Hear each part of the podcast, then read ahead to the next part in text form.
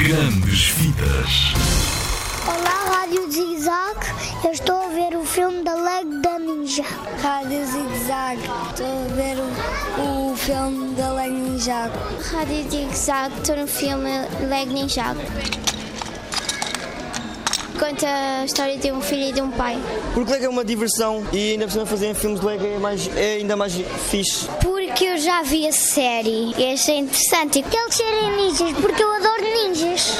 Porque eu adoro artes marciais. As personagens que apareciam são as mesmas que aparecem na série de televisão, também, do Ninjago. Os guerreiros ninja da série de televisão vão lutar no grande ecrã para salvar a cidade de Ninjago. A personagem principal é Lloyd, um adolescente que esconde a identidade. No fundo, é, um, é um adolescente muito típico, cheio de problemas uh, com os amigos na escola, clássicos e com vergonha dos pais. E depois ele transforma-se em ninja e é um herói clássica, antiga, e depois é um adolescente também muito, muito clássico, portanto é muito divertido a mistura dos dois.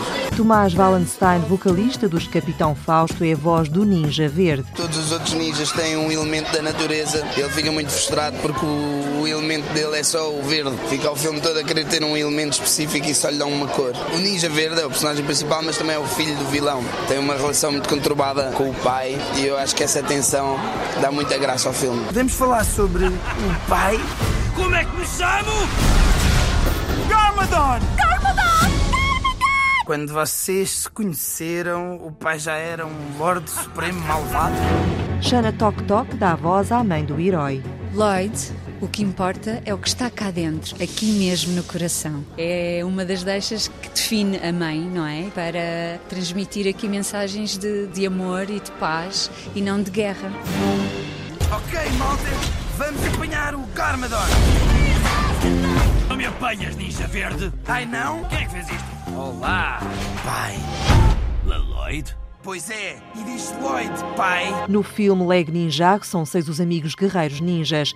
Cada um tem uma cor e um poder. É o ninja vermelho, tem como elemento principal o fogo, passa a vida a dar abraços, ele é, um, é muito afável e é uma, é uma das características, é ele está sempre, ah, dá cá um abraço, e isso torna-o muito divertido também. Ei, mano, dá cá um abraço. Rui Porto Nunes revê-se neste boneco da Lego. Aliás, ele tem uma cicatriz na cara, eu também tenho aqui uma cicatriz na, na cara e, e, e, de certa forma temos algumas parecenças. Entre os ninjas há um com tendências musicais. É o ninja preto, é o ninja que é assim DJ, tem um totiço no alto da cabeça, todo meio pintarolas. Francisco Rebelo de Andrade teve de imitar vários sons. Depois também canta umas. Ah, hum, ah, ah, canta umas coisas e tal, é giro. Fingido passarinho faz cucu.